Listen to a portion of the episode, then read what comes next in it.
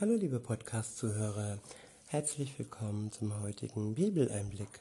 Schön, dass du wieder dabei bist. Heute habe ich ein Kapitel aus dem zehnten, ähm, ähm, das Kapitel 10 aus dem ersten Korintherbuch und ich benutze wieder die Übersetzung Das Buch von Roland Werner. Ab Vers 1 heißt es, mir ist wichtig, dass ihr das versteht. Unsere Vorfahren wurden damals, als sie aus dem Land Ägypten auszogen, alle von der Wolkensäule geleitet und durchquerten alle das Meer. Gott war sein Volk schon immer wichtig und er hat es begleitet, geleitet und ja, in dieser Wolkensäule war er und hat es durchs Meer hindurchgeführt, das Meer getrennt und es beschützt wie ein rohes Ei. Und so ist es auch, seit Jesus für uns gestorben ist, beziehungsweise seit wir ja auf der Welt sind, seit die Menschen, seit es sie gibt, ist Gott der, dem die Menschen immer schon wichtig waren. Und ja, mit seinem Volk hat er angefangen und durch Jesus haben wir Anteil und können mit in diese Familie hineinkommen, mit in das Volk Gottes. Und ja, er heißt uns willkommen in seiner Familie und wir dürfen Platz nehmen und ja, es uns gut gehen lassen unter seiner Güte, unter seiner Liebe. Weiter heißt es, auf diese Weise wurden sie sozusagen alle in den Namen von Mose hinein getaucht, damals unter der Wolkensäule und im Meer. Ja, das war schon eine Taufe, die erste Taufe kann man sagen, ja. Damals noch unter den Vätern und der Mose hineingetaucht und seit Jesus auf der Welt war, werden wir getauft auf den Namen des Vaters, des Sohnes, also Jesus und den Heiligen Geist. Das ist der zweite Bund und damals war der erste Bund noch hauptsächlich ähm, aktiv. Weiter heißt es, sie ernährten sich auf der Wüstenwanderung auch alle von derselben Nahrung die der Gottesgeist ihnen schenkte. Der Geist Gottes schenkt Nahrung. Er ernährt uns, er bringt uns weiter vom Zustand des Säuglings, Säuglings hin zum, zum Zustand des Reifens, des Erwachsenwerdens und er schenkt uns Weisheit und erklärt uns das Wort Gottes. Weiter heißt es, alle tranken auch dasselbe geistgewirkte Getränk. Sie löschten ihren Durst durch dieselbe von Gottes, vom Gottesgeist bereitgestellte Felsenquelle, die mit ihnen unterwegs war.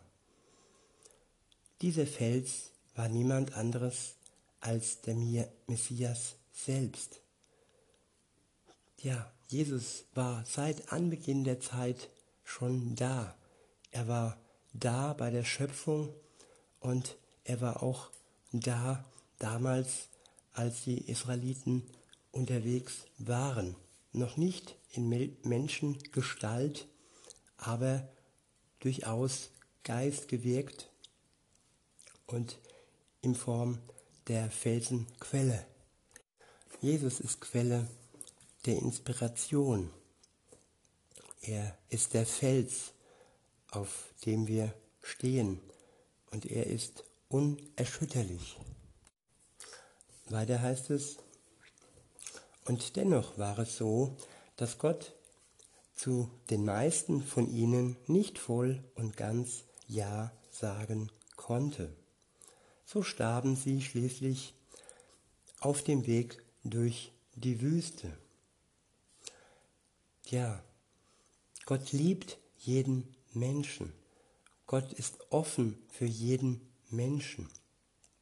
Aber ein Ja für den Menschen findet er erst, wenn, wenn der Mensch sein Leben reinhält, wenn er eine reine Beziehung zu Gott hat und wenn er ja ablässt von der Schuld, ablässt von den Wegen, die von Gott wegführen und die in die Fremde führen, also nicht in die Vertrautheit zu Gott, sondern dass man Gott gegenüber fremd wird. Und wenn dies so ist, dann kann Gott kein klares Ja zu dem Menschen haben. Wie gesagt, er liebt jeden Menschen, die Tür steht für jeden Menschen offen, aber wie es auch in anderen Beziehungen ist, ein klares Ja hat man nur, wenn man die totale Zuwendung bekommt von dem anderen Menschen und wenn man sich treu ist und wenn man Zeit miteinander verbringt und wenn man, wie gesagt, in einer Beziehung lebt. Und so ist es auch bei Gott. Er möchte eine Beziehung zu uns. Und ohne Beziehung kann er kein Ja zu uns finden. Weiter heißt es ab Vers 6, diese Ereignisse können uns als lehrreiche, als lehrreiche Beispiele dienen. Sie lehren uns, dass wir unser Begehren nicht auf falsche Dinge richten, so wie unsere Vorfahren es damals getan haben. Ich wiederhole, diese Ereignisse können uns als lehrreiches, als lehrreiche Beispiele dienen. Sie lehren uns, dass wir unsere, unser Begehren nicht auf falsche Dinge richten, so wie unsere Vorfahren es damals getan haben. Ja, falsche Dinge sind Dinge, die uns von Gott wegführen. Richtige Dinge sind Dinge, ja, ist die Beziehung zu Gott. Und ähm, Dinge sind tot oder sind nicht so lebendig, dass sie uns zu Gott führen. Weiter heißt es, lasst euch auch nicht zur Verehrung falscher Götter hinreißen, so wie es einige von ihnen damals taten. Ja, heute höre ich immer wieder und wieder, es gibt viele Wege zu Gott. Und Gott ist nicht nur Jesus, Gott ist auch Buddha, Gott ist auch Mohammed, Nein, es gibt nur einen einzigen Weg zu Gott und das ist der Weg durch Jesus Christus, durch äh, dadurch, dass wir annehmen, dass er für uns am Kreuz gestorben ist, weil er uns erlösen möchte, weil er uns die Last nehmen möchte. Und dieser Weg, dieser Weg wird nur im Christentum beschrieben und in anderen Religionen sind die Wege Grund von Grund auf verschieden. Und man kann gern vergleichen, aber man kann doch nicht sagen, dass alle, alle Wege gut sind und alle Wege zu Gott führen, wenn die Wege an sich grundverschieden sind. Weiter heißt es, davon berichtet ja Gottes Buch. Das Volk setzte sich hin, um zu essen und zu trinken und stand dann wieder auf, um sich dem ausgelassenen Spiel hinzugeben. Ja, was ist das? Ein ausgelassenes Spiel. Wenn man sich auslässt, dann, dann ist man nicht an, dann ist man aus. Und ähm, ja, man ist nicht bewusst im Leben, man lässt sich durch das Spiel ablenken. Spiel ist ja, was heute viele sagen, Spaß. Und Spaß ist nichts, was uns wirklich ähm, ja, glücklich macht, weil es nur kurz ablenkt und uns im Ausgelassen sein, also wir sind aus, man lässt sich selbst ausgeschaltet und lebt nicht bewusst mit Gott in einer Beziehung mit ihm. Ab Vers 8 heißt es, lasst uns auch nicht in sexueller Ausschweifung leben, so wie einige es taten. Ja, auch da kann man sich aus ausschalten. Es ist auch eine Art von Droge, die den Menschen ausschaltet und ihn wirklich von Gott wegzieht. Sexualität ist eine Sache der Liebe, wenn man sie wirklich richtig auslebt. Wenn ich wirklich die Frau finde, die für mich bestimmt ist, so wie Adam seine Eva fand, beide haben sich erkannt und beide wussten, dass sie füreinander bestimmt waren. Und wenn du diese Sicherheit hast, wenn, wenn, wenn du den Partner gefunden hast, der für dich bestimmt ist, dann geht es da nicht mehr um, um Spaß haben, dann geht es da nicht mehr um ein ausgelassenes sexuelles Verhalten, dann geht es um Liebe. Dann ist Sexualität ein Ausdruck von Liebe. Man gibt sich dem anderen hin, man wird sozusagen im wahrsten Sinne des Wortes ein Fleisch und trennt sich gleichzeitig auch von Vater und Mutter und geht eine neue Verbindung ein, welche bis zum Tod bestehen bleibt. Das ist der, ähm, der Weg und das ist der Wunsch, den Gott für uns hat. Weiter heißt es, hier nochmal ein Stück zurück, lasst uns auch nicht in sexueller Ausschweifung leben, so wie einige es taten. Denkt daran, als Ergebnis davon starben an einem einzigen Tag 23.000 Menschen. Und das zeigt, wie wichtig Gott sexuelle Reinheit ist wenn dann an einem Tag wirklich ähm, 23.000 Menschen sterben, dann ist das ein Zeichen, ein Zeichen Gottes, dass es ihm enorm wichtig ist, dass wir nicht in sexueller Ausschweifung leben. In Vers 9 heißt es, und lasst uns auch nicht den Messias auf die Probe stellen, so wie es einige von ihnen taten und dann von den Schlangen gebissen wurden und starben. Ja, so nach dem Motto, mir kann keine Schlange, kein Mensch, keine Ausschweifung irgendetwas anhaben. Ich habe ja Jesus. Und das ist damit gemeint, dass wir dann Gott auf die Probe stellen. Genauso wie, wie äh, der Teufel Jesus in der Wüste auf die Probe gestellt hat und sagte, ja, wir stehen jetzt hier auf dem Berg, springen hinunter und die Engel werden dich auffangen. Nein, das ist Provokation, das ist, ja, man, man schändet dann die Güte und ja, die Liebe Gottes, wenn wir ihn hier auf die Probe stellen. Weiter heißt es, beschwert euch auch nicht ständig, so wie einige von ihnen unablässig herumnörgeln und schließlich ebenfalls von dem Verderber umgebracht wurden. Ich wiederhole, beschwert euch auch nicht ständig, so wie einige von ihnen unablässig herumgenörgelten, herumnörgelten und schließlich ebenfalls von dem Verderber umgebracht wurden. Ja, auch das zeigt, Schutz von Gott haben wir nur, wenn wir uns ihm hingeben, wenn wir ähm, dankbar sind und nicht ständig herumnörgeln und das Geschenk unseres Lebens und die Umstände nicht würdigen wissen. Wenn wir immer nur das sehen, was wir hatten oder das sehen, was wir noch nicht haben oder das sehen, was vielleicht noch kommt, aber wenn wir selbst nicht zufrieden sind und das ist eben nicht nötig. Wir können zufrieden sein. Die Liebe Gottes ist jetzt und in diesem Moment existent. Und das ist Grund zu danken und zu jubeln und das ist kein Grund zum Nörgeln.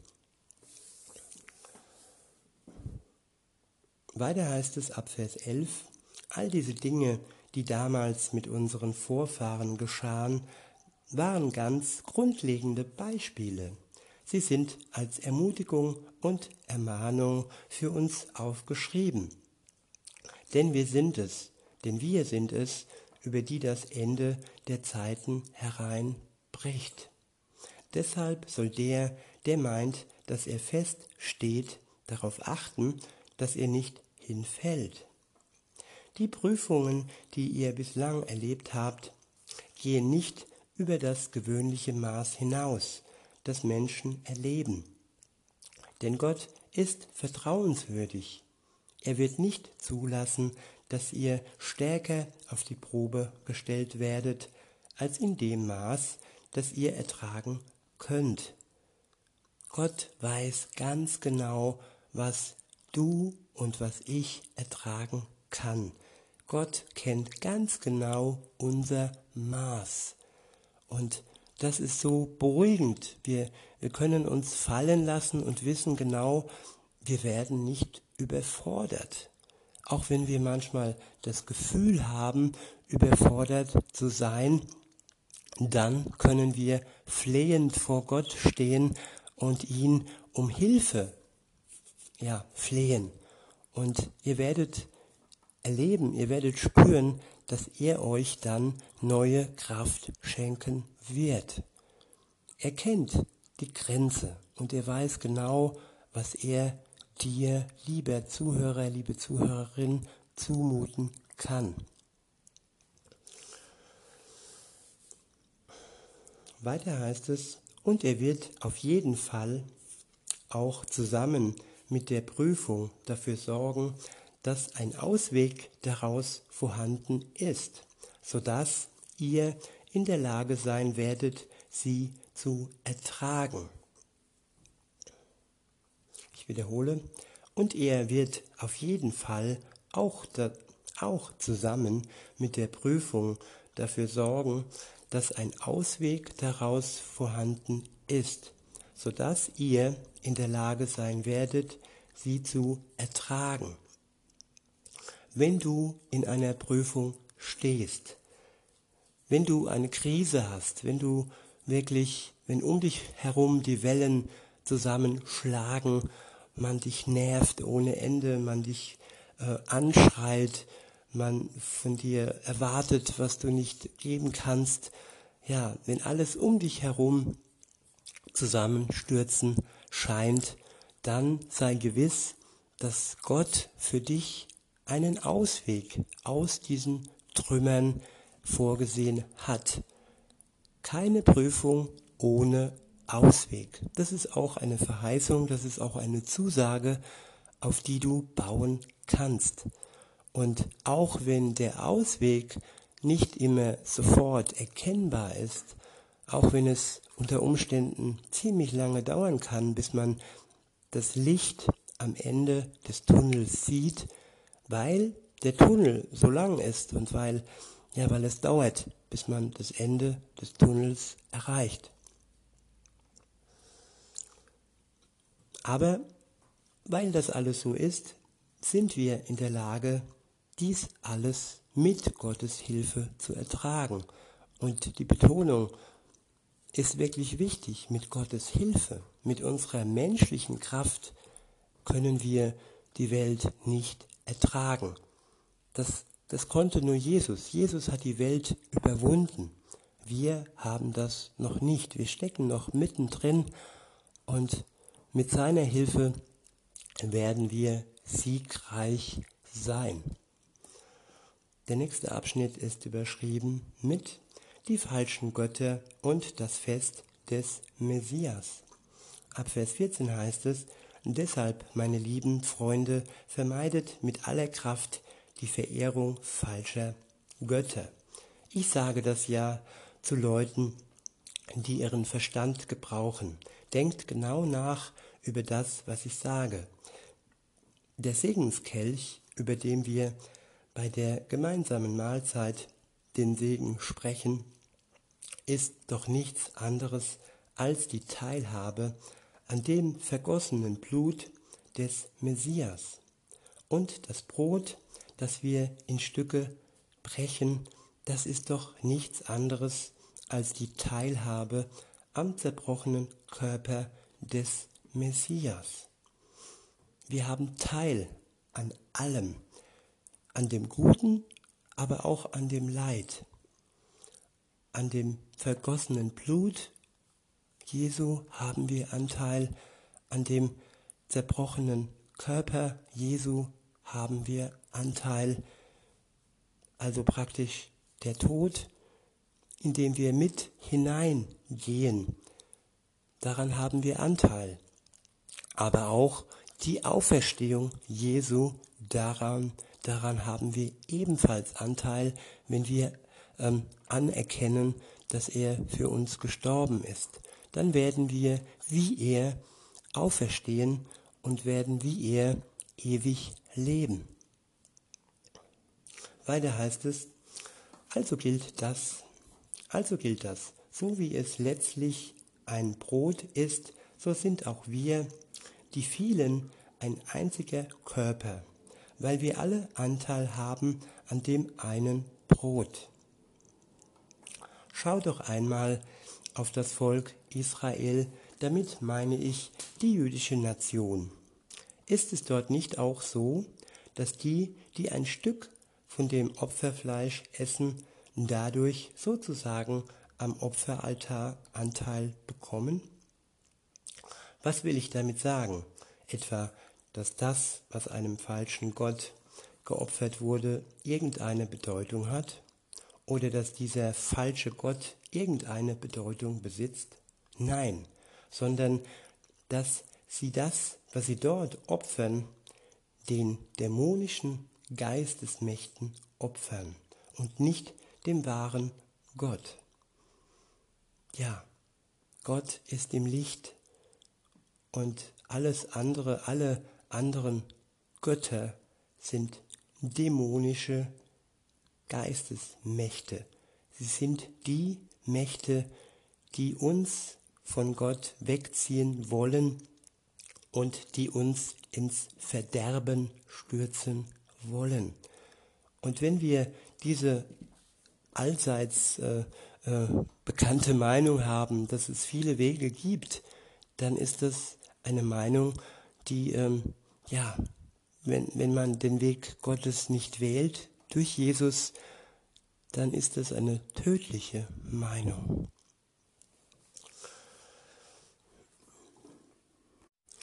Weiter heißt es, natürlich will ich nicht, dass ihr irgendetwas, irgendwas mit diesen üblen Geistern zu tun habt. Ihr könnt ja nicht aus dem Kelch von Jesu, dem Herrn, und gleichzeitig aus dem Becher der Dämonen trinken. Ja, ihr könnt nicht Anteil haben am Tisch von Jesus und am Tisch der gottesfeindlichen Mächte? Oder wollen wir ihn, den Herrn, bewusst herausfordern? Halten wir uns etwa für stärker als er?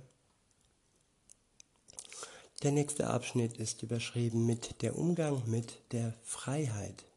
Ab Vers 23 steht, alles ist erlaubt. Ja, das stimmt, aber nicht alles trägt wirklich zum Guten bei. Alles ist erlaubt. Ja, aber es ist nicht alles auferbauend, sondern das ist der Maßstab. Keiner soll das in den Vordergrund stellen, was ihm selbst nützt, sondern das, was seinem Mitmenschen nützt. Das ist Hingabe. Wenn ich bedacht bin auf das, was meinem Gegenüber nützt, dann stelle ich mich selbst nicht in den Vordergrund, meine Bedürfnisse. Dann sind die Bedürfnisse des anderen ähm, erstrangig.